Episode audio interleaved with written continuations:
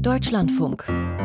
Forschung aktuell. Heute mit Maximilian Brose. Schön, dass Sie dabei sind. Und bei uns geht es heute um Katzen. Aber nicht darum, wie süß und toll sie sind, was sie zweifelsohne sind, sondern ob sie eine Gefahr für bedrohte Arten darstellen. Außerdem schreiben wir eine Geschichte aus Island fort, wo in letzter Zeit immer wieder Erdbeben und drohende Vulkanausbrüche in den Schlagzeilen waren. Aber erstmal zu einem Thema, das heute die Schlagzeilen dominiert. Wir sollten stolz sein auf unsere historische Leistung. Und mein Land, die Vereinigten Arabischen Emirate, ist stolz auf den Beitrag, den wir dafür geleistet haben. Der Präsident der 28. Weltklimakonferenz Al-Jaber zur Abschlusserklärung, die heute die Staaten unterzeichnet haben. Die fordert erstmals die Weltgemeinschaft auf, umzusteigen, weg von fossilen Energien.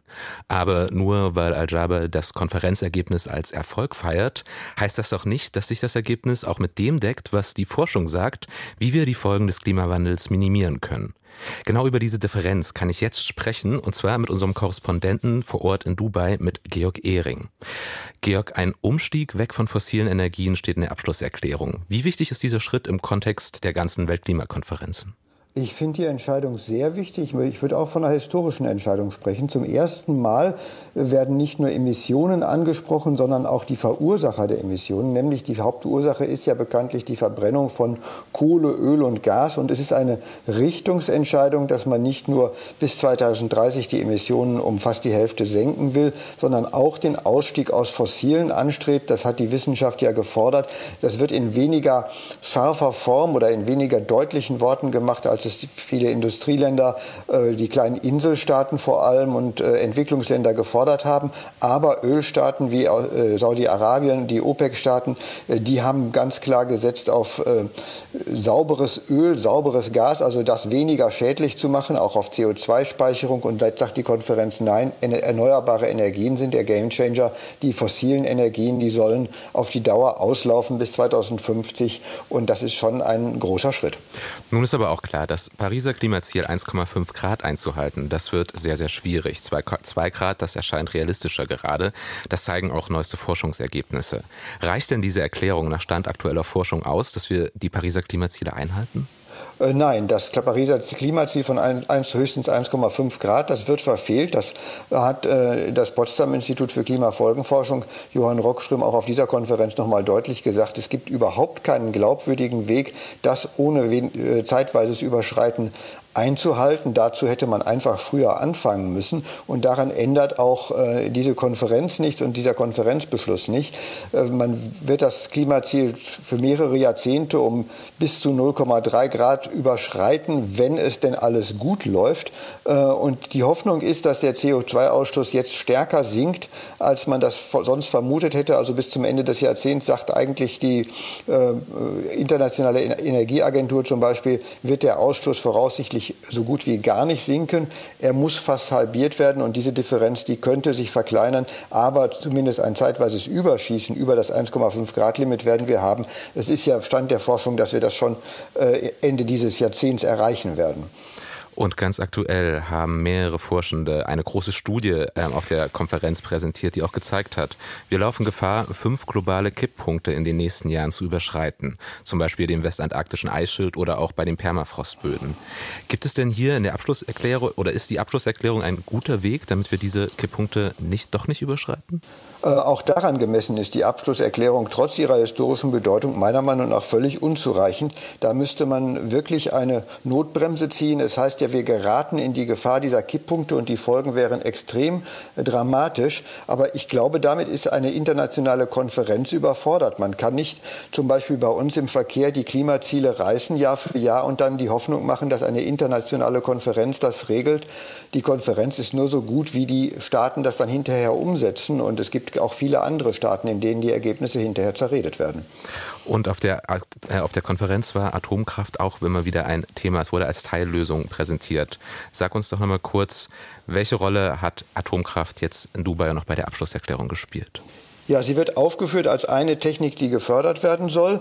Es gab auch eine Initiative, die Atomkraft zu verdreifachen bis 2050 allerdings. Die Erneuerbaren sollen bis 2030 ähm, äh, verdreifacht werden. Und das zeigt einfach den Unterschied. Die Erneuerbaren sind der Gamechanger und die Atomkraft, wenn man denn die Sicherheitsbedenken nicht teilt, sind vielleicht nice to have, dass man noch ein bisschen mehr saubere Energie bekommt. Das sagt Georg Ehring aus Dubai. Und eine weitere Technologie, die auf der Konferenz für viel Diskussion gesorgt hat, das ist die Entnahme und Speicherung von Kohlenstoff aus Emissionen. Das wird auch CCS abgekürzt. Tatsächlich fordert die Abschlusserklärung, diese Technologie weiter zu fördern. Und darüber dürften sich auch fossile Energieproduzenten freuen, die sich davon ja eine Lebensversicherung ihres Geschäfts versprechen. Aber was kann diese Technologie tatsächlich beim Klimaschutz leisten? Thomas Schröder hat die Einzelheiten. Für Andreas Oschlis, Klimamodellierer am Kieler Geomar und Experte für CO2-Entnahmetechnologien, ist die Lage ganz klar. Wir können nicht fossile Energie weiter betreiben und dann sagen wir, packen CCS hinten dran. Also das ist so ein Feigenblatt, was benutzt wird. Warum die Rechnung der Fossillobby nicht aufgeht, dafür gibt es gleich mehrere Gründe. Punkt 1. Die Technologie klappt nicht hundertprozentig. Denn CO2 aus den Rauchgasen von Kraftwerken abzuscheiden, ist eine komplizierte Sache. Im norwegischen Mongstad etwa steht eine ganze Testanlage für die CO2-Abscheidung. Hallo? Kontrollraum? Ein riesiger, wirrer Komplex aus hohen Behältern, Rohren und Treppen. Hallo? Hier können Firmen und Forscher verschiedene Prozesse und verschiedene Lösungsmittel erproben, um das CO2 aus Rauchgasen abzutrennen. Viel mehr als 90 Prozent des CO2 können dabei aber kaum aus dem Gas herausgefiltert werden. Viele derzeitige Anlagen liegen sogar weit unter diesem Prozentsatz. Bei der Verbrennung von Erdgas oder Erdöl würde also nach wie vor ein Teil Kohlendioxid in die Atmosphäre gelangen. Und auch der eingefangene Teil der CO2-Emissionen bereitet Probleme. Er müsste anschließend zu einer Lagerstätte transportiert und im Untergrund verpresst werden. Das geht aber nur in besonderen Gesteinsformationen. Und deren Volumen, Punkt 2, ist begrenzt. Und diesen Platz müssen wir freihalten für die Emissionen, die wir wirklich nicht wegkriegen und dürfen da jetzt nicht irgendwelche Länder rein, die vielleicht gerade mal viel Geld haben oder politisch äh, viel Macht und sagen, wir packen das jetzt erstmal mit unserem ganzen äh, fossilen CO2 voll, weil das unser Geschäftsmodell ist. Und das ist, glaube ich, das aktuelle Pokerspiel. Wie viele Jahre kriegt man jetzt noch äh, fossile Energieförderung bezahlt? Eigentlich trauten viele der CCS-Technologie gar nicht mehr zu, dass sie das Leben der Fossilen verlängern könnte. Einfach weil sie, Punkt 3, so aufwendig und teuer ist, dass Energie aus erneuerbaren Quellen immer billiger wäre. Das wird auf lange Sicht ökonomisch nicht funktionieren, aber im Moment wahrscheinlich schon, weil die, die Förderkosten für Öl und Gas dort so niedrig sind. Also die Gewinnmargen sind gewaltig groß. Also da, da ist viel Luft im System drin, in den ganzen Kosten, die verrechnet werden. Und das ist halt meine große Sorge. Also es würde uns Zeit wegnehmen, die wir nicht mehr haben. Und es würde uns eben auch Speicherplatz wegnehmen, der irgendwann auch nicht mehr da ist oder den wir für andere Sachen brauchen. Denn dass die CCS-Technologie für den Klimaschutz dennoch notwendig ist, da ist sich Andreas Oschlies mit vielen Experten einig. Etwa für schwer vermeidbare CO2-Emissionen aus der Zementindustrie oder der Müllverbrennung. Wenn CCS die Option ähm, ausgeschlossen wird, dann wird es für Modelle unmöglich oder eben sehr teuer, die Pariser Klimaziele noch zu erreichen. Sagt Klimaökonom Jan Minks. Auch die deutsche Regierung arbeitet deswegen gerade daran, das faktische Verbot der unterirdischen CO2-Endlagerung hierzulande wieder aufzuheben und CCS unter der deutschen Nordsee möglich zu machen. CO2 aus fossiler Energieerzeugung sollte dort aber nicht hinein. Ja, ich, ich denke, es muss klar geregelt werden, welche Art von Emissionen darf rein, was ist schwer vermeidbar. Einige Regelwerke reden von unvermeidbar. Das ist eigentlich aus meiner Sicht Quatsch. Also alles ist vermeidbar. Es tut halt dann wahnsinnig weh oder es ist auch wirklich äh, sozial nicht mehr verträglich. Aber theoretisch ist alles vermeidbar, jede Emission. Und wir kommen in diese Debatte jetzt rein. Die müssen wir führen. Was können wir an Emissionen nicht vermeiden? Tatsächlich steht im Abschlussdokument der Klimakonferenz nun genau das. Nämlich, dass CCS vor allem in Branchen angewendet werden solle, in denen CO2-Emissionen nur schwer zu vermeiden seien. Wie diese Worte genau ausgelegt werden, wird in Zukunft zu debattieren sein. Ein Beitrag von Thomas Schröder war das zur Rolle von CCS beim Klimaschutz. Und auch in der Sendung morgen, da schauen wir nochmal zurück auf die Weltklimakonferenz. Und zwar in einem langen Interview mit dem Klimaforscher Professor Elmar Kriegel, der selbst in Dubai war, dazu, wie er die Konferenz erlebt hat. Bei uns geht's jetzt aber weiter mit Katzen. Und ja, die sind süß und wohl zu Recht Hauptdarsteller in vielen Clips in sozialen Medien. Aber mittlerweile haben sie auch einen weiteren Ruf. Nämlich als Gefahr für bedrohte Arten. Denn frei umherlaufende Katzen würden die fressen. Nun ist eine Studie im Fachmagazin Nature erschienen, die das scheinbar auch wissenschaftlich unterstreicht. Friederike Weichner-Seri hat sich die Studie und den Speiseplan von Katzen genau angeschaut. So klingt es, wenn sich eine Hauskatze über ihren Fressnapf hermacht. Wenn wir an Fleischfresser denken, dann sind Katzen ganz oben mit dabei. Im Vergleich zu anderen Tieren brauchen sie Nahrung mit wirklich viel tierischem Protein. Das ist Christopher Lepchek, Ökologieprofessor an der Universität von Auburn, Alabama. Er und sein Team haben sich damit beschäftigt, was Katzen fressen. Dabei ging es allerdings nicht um den Inhalt von Fressnäpfen, sondern um das, was Katzen so verspeisen, wenn sie Freigang haben und draußen unterwegs sind. Wir haben herausgefunden, dass Katzen theoretisch so ziemlich alle Tiere fressen würden, denen sie über den Weg laufen. Als Jäger sind sie absolute Generalisten. Das ist eigentlich schon länger bekannt. Aber wir waren wirklich beeindruckt, wie viele verschiedene Arten sie tatsächlich fressen. Christopher Lepchak und KollegInnen haben Ergebnisse von insgesamt 533 Studien aus der ganzen Welt zusammengefasst. Darin werden insgesamt mehr als 2000 Tierarten genannt, die nachweislich auf dem Speiseplan von Katzen stehen können. Ich denke, es ist wirklich überraschend, dass fast 10 Prozent der Vogelarten weltweit offenbar auf dem Speiseplan der Katzen stehen. Auch die Zahl der Insekten und wirbellosen Tiere ist bemerkenswert. Das sind oft Tierarten, von denen man eigentlich nicht vermutet, dass Katzen sie fressen. Laut der Studie sind Katzen als invasive Art also durchaus eine Bedrohung für wildlebende Spezies. Denn rund 350 der hier identifizierten potenziellen Beutetiere sind vom Aussterben bedroht. Das klingt jetzt erst einmal verhältnismäßig viel, aber die meisten Studien, die in die Meta-Analyse eingeflossen sind, stammen aus Australien, Neuseeland und den umgebenden Inseln. Und das hat natürlich einen ganz einfachen Grund, weil diese Länder große Probleme mit Prädation durch Katzen haben, bei eben teilweise von Aussterben bedrohten äh, Vogelarten vor allen Dingen, die flugunfähig sind. Das ist Kerstin Müller. Sie ist Veterinärmedizinerin an der Klein- und Heimtierklinik der FU Berlin und war selbst nicht an der Studie beteiligt. Sie sagt, dass in diesen Inselregionen mit besonders vielen seltenen Arten so viele Studien durchgeführt werden, hat natürlich auch zur Folge, dass dort besonders viele Arten auftauchen, die potenziell durch Katzen bedroht werden.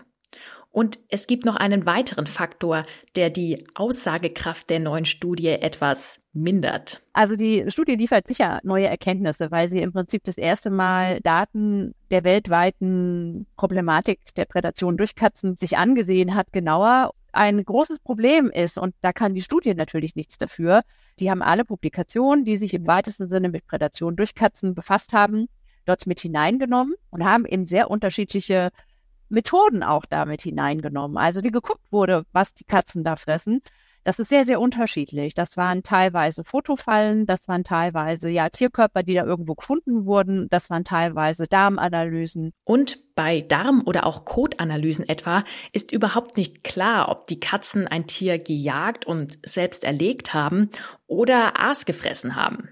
In den analysierten Studien tauchen auch Tiere wie die grüne Meeresschildkröte, Emus und Kühe auf. Alles Tiere, welche die Katzen wahrscheinlich eher nicht selbst erlegt haben. Das war Friederike Weichner-Serie mit einem Beitrag über die Ernährung von Katzen und die Auswirkungen da auf bedrohte Arten. Die kleine isländische Stadt Grindavik, nahe der Hauptstadt Reykjavik, die dürfte bis vor kurzem ja eigentlich so gut wie niemanden ein Begriff gewesen sein. Das änderte sich dann aber Ende Oktober, als ein starkes Erdbeben die Stadt erschütterte. Wenige Tage später öffneten sich Erdspalten in der Kleinstadt, zerrissen etwa Strom- und Wasserleitungen. Einige Stunden später evakuierten dann Behörden die Stadt, denn sie befürchteten einen Vulkanausbruch. Zwar scheint die ganz akute Gefahr vorbei zu sein, aber VulkanologInnen sagen, dass auf die Region sehr unruhige Zeiten zukommen könnten. könnten. Das ist auch Thema auf der aktuellen Herbsttagung der amerikanischen Geologen, die Dagmar Röhrlich für uns verfolgt. Schon 2019 mehrten sich die Anzeichen. Unter der Reykjanes-Halbinsel, auf der Grindavik liegt, traten Erdbebenschwärme auf, Gebiete begannen sich zu heben. Im März 2021 brach dann der nahegelegene Vulkankomplex Faradelsfjord aus. Bis zu 450 Meter schossen manche Lavafontänen hoch, erinnert sich Thorvaldur Thoradsson, Vulkanologe von der Universität Island. Seit 2019 die vulkanischen Unruhen begannen in Svartsengi, also dort, wo das Geothermiekraftwerk ist und die Blaue Lagune. Seitdem hatten wir auf der Halbinsel insgesamt fünf vulkanische Ereignisse. Die Reykjanes-Halbinsel oder der Reykjanes-Vulkangürtel sind also wieder aufgewacht. Auf Reykjanes gleiten die eurasische und die nordamerikanische Platte aneinander vorbei und rücken gleichzeitig etwas auseinander. Dieses Auseinanderrücken öffnet dem Magma Aufstiegswege, erklärt der Vulkanologe Haldor Gerson von der Universität Island. Dadurch hätten sich auf Reykjanes fünf Vulkansysteme gebildet. Die geologische Geschichte lehrt uns, dass diese Systeme über einen gewissen Zeitraum hinweg zu ähnlichen Zeiten ausbrechen. Vor dem Ausbruch von 2021 im Fagradalsfjord fand der letzte vor fast 800 Jahren statt. Während am Faradelsfjord niemand wohnt, leben in Grindavik dreieinhalbtausend Menschen. The events that are happening there was dort bei Svartsengi und Gindavik abläuft, lässt sich am besten als Magmatransport beschreiben. Magma wird aus einer tieferen Magmakammer in die Nähe der Oberfläche transportiert, ist aber noch nicht ausgebrochen und wird vielleicht auch dieses Mal nicht ausbrechen, sondern sich im Untergrund verfestigen. Das aufsteigende Magma hat einen sogenannten Gang oder Dike gebildet. Das geschah am 10. November, dem Tag, als das Chaos in Grindavik ausbrach. Nachdem sich das Gebiet über Wochen hinweg gehoben hatte, durchbrach dieser Dike plötzlich weite Teile der Erdkruste, bevor er stecken blieb. Der Druck im System sank rapide, der Boden sackte ab, in Grindavik um bis zu einem Meter. Die vulkanische Aktivität, sie dürfte sich verlagern. In den kommenden Jahrhunderten, erklärt Haldor Gerson, könnten die fünf Systeme auf der Reykjanes-Halbinsel so etwas wie vulkanisches Ping-Pong spielen. Was wir damit meinen, ist, dass eines dieser Systeme zu einem bestimmten Zeitpunkt sozusagen den Ball hat, also aktiv wird. Dann bläst es sich auf und die anderen Systeme bleiben weitgehend ruhig. Dann verlagert sich die Aktivität auf ein anderes dieser fünf Systeme. Die fünf Zonen zeigen alle diese Art von Ping-Pong-Verhalten. Besonders gut lässt sich das für die Ausbrüche im Mittelalter nachweisen. Doch während damals kaum jemand dort lebte, ist die Halbinsel heute das am dichtesten besiedelte Gebiet in Island. Thorvaldur Thorsen In the foreseeable future, it's going to be a new reality for in absehbarer Zukunft werden Vulkanausbrüche für die Menschen dort eine neue Realität sein. Von Zeit zu Zeit wird es zu starker seismischer Aktivität kommen und vielleicht bilden sich magmatische Gänge oder es kommt zu einer Eruption wie jetzt beim Fagradalsfjord mit drei Ausbrüchen seit 2021. Irgendwann würde sich die Aktivität auf einen anderen Teil der Halbinsel verlagern und die Geschichte würde sich dann da wiederholen. Jede dieser Phasen kann Jahre bis Jahrzehnte dauern. Klar ist, tritt diese Prognose der Forscher ein, würde das große Herausforderungen für Gesellschaft, Politik und Notfallplaner bedeuten. Ein Beitrag von Dagmar Röhrlich. Und damit zu den Meldungen aus der Wissenschaft. Heute von und mit Lucian Haas. Kakados werfen Futter ins Wasser, um es einzuweichen. Das haben Forschende der Universität Wien bei Goffin-Kakadus in Gefangenschaft beobachtet. In Versuchen wurden den Kakadus verschiedene Arten von Futter angeboten, darunter Zwiebackwürfel, getrocknete Bananenchips und Kokosflocken. Vor allem den Zwieback warfen die Vögel vor dem Fressen in die Wasserschalen in ihren Käfigen. Da die Kakadus freien Zugang zum Wasser hatten, gehen die Forscher davon aus, dass die Vögel die Zwiebackstücke nicht ins Wasser tauchten, um darüber Flüssigkeit aufzunehmen, sondern um die Textur des Futters zu verbessern. Ein solches Verhalten erfordere Impulskontrolle und verzögerte Belohnung und unterstreiche den Einfallsreichtum der Vögel bei der Nahrungszubereitung, schreiben die Forschenden im Fachjournal Biology Letters. Genvarianten beeinflussen, wie wir Menschen mit Stress umgehen. Menschen reagieren unterschiedlich auf körperlichen oder psychischen Stress. Manche vertragen die Folgen davon gut, während andere durch Stress sogar krank werden können. Diese Unterschiede können damit zusammenhängen, dass Menschen verschiedene Varianten von stressregulierenden Genen besitzen. Eine Forschungsgruppe des Münchner Max-Planck-Instituts für Psychiatrie berichtet darüber im Fachmagazin PNAS. In Versuchen mit menschlichen Zelllinien im Labor ermittelte sie, welche genetischen Varianten die zelluläre Reaktion auf Stresshormone fördern. Weitere Experimente mit Hunderten von Testpersonen zeigten, dass Menschen mit einer höheren Anzahl stressbezogener Genvarianten tatsächlich stärker auf Stress reagieren. Es gibt einen neuen Rekord bei der Zahl der zurückgezogenen Studien. Mehr als 10.000 wissenschaftliche Veröffentlichungen sind allein in diesem Jahr bereits widerrufen worden. Das ist doppelt so viel wie in früheren Jahren. Eine Analyse des Wissenschaftsmagazins Nature zeigt, dass mehr als 8000 der zurückgezogenen Studien allein in dem auf Open-Source-Fachzeitschriften spezialisierten Verlag Hindawi erschienen sind, der zum Wiley-Konzern gehört. Die meisten der von Hindawi zurückgezogenen Artikel stammen aus Sonderausgaben. Diese würden oft von Gastherausgebern betreut und seien berüchtigt dafür, dass Betrüger sie ausnutzen, um minderwertige oder gefälschte Artikel schnell zu veröffentlichen, heißt es in dem Nature-Bericht. Wiley hatte vor wenigen Tagen verkündet, aufgrund der Probleme die Marke Hindawi komplett aufzugeben. In der afrikanischen Savanne grasen Antilopen gerne dort, wo einst Menschen lebten. Ein Forscherteam aus Simbabwe ist der Frage nachgegangen, warum es in der Savannenlandschaft des Landes inselartige Flecken gibt, auf denen eine größere Vielfalt an Gräsern wächst. Dort halten sich auch Antilopen bevorzugt auf. Bodenanalysen zeigten, an diesen Stellen lebten einst Menschen in kreisförmig angelegten Siedlungen, den Kralen. Da die Tiere nachts in die Krale getrieben wurden, sammelte sich deren Dung lokal an. Der Boden weist noch heute erhöhte Gehalte an Nährstoffen wie Phosphor und Calcium auf. Darum wachsen dort die Gräser besser und bieten den Antilopen mehr Nahrung. Die Forschenden fanden auch Schmuck, menschliche Knochen und Tonscherben, die sie grob datierten. Demnach müssen die Krale dort vor rund 1800 Jahren gestanden haben. Die Studie ist im Journal of Arid Environment erschienen.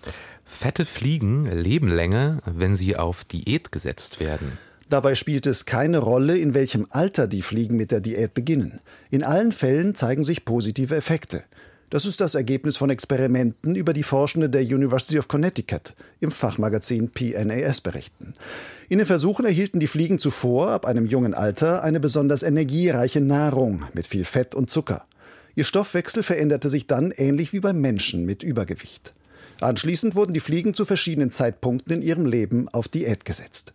Selbst wenn diese Futterumstellung erst in einem weit fortgeschrittenen Alter erfolgte, lebten die Tiere länger als andere fette Fliegen ohne Kalorienreduktion. Sollten sich die Ergebnisse auf übergewichtige Menschen übertragen lassen, hieße das, es ist nie zu spät, mit einer passenden Diät etwas für die Gesundheit zu tun. Und mit dieser Aussicht jetzt weiter zur Sternzeit. Sternzeit, 13. Dezember. Die Abende werden schon wieder länger. Zu Winteranfang in neun Tagen erleben wir den kürzesten Tag des Jahres. Doch an jenem Tag erfolgen weder der späteste Sonnenauf noch der früheste Sonnenuntergang. Die abendliche Sonnenwende erleben wir bereits heute. Die extremen Zeiten bei Sonnenauf- und Untergang treten bei uns gut eine Woche vor und nach der Wintersonnenwende am 22. Dezember auf. Das liegt an der Schrägstellung der Erdachse und der elliptischen Bahn unseres Planeten um die Sonne. Dadurch eiert die Erde ein wenig. Die genaue Uhrzeit des frühesten Sonnenuntergangs hängt vom Beobachtungsort ab. In Göttingen versinkt die Sonne derzeit um 16.13 Uhr, morgen aber zwei, Freitag schon elf Sekunden später als heute. Zu Winteranfang erfolgt der Sonnenuntergang bereits fast zwei Minuten später. Doch das heißt eben nicht, dass die Tageslänge insgesamt schon wieder zunimmt. Denn am Morgen geht mehr Zeit mit Tageslicht verloren, als am Abend gewonnen wird. Daher werden die Tage noch bis kurz vor Weihnachten kürzer, und zwar um etwa vier Minuten. Der späteste Sonnenaufgang erfolgt dann erst zu Silvester, und zwar neun Minuten später als heute aber unser Tagesgestirn versinkt dann abends ebenfalls neun Minuten später als heute. Während also morgens die Dunkelheit noch etwas zunimmt, wird es abends allmählich bereits wieder heller. Das ist ein erstes vages Signal des Himmels, dass die Wintersonnenwende nicht mehr weit ist und dass sich ganz in der Ferne schon der Frühling ahnen lässt. Während es draußen also schon wieder langsam dunkel wird, ist das zumindest ein kleiner, schöner Ausblick, dass die Abende wieder länger werden. Und damit verabschiede ich mich am Mikrofon. Mein Name ist Maximilian Prose. Kommen Sie gut durch den Abend.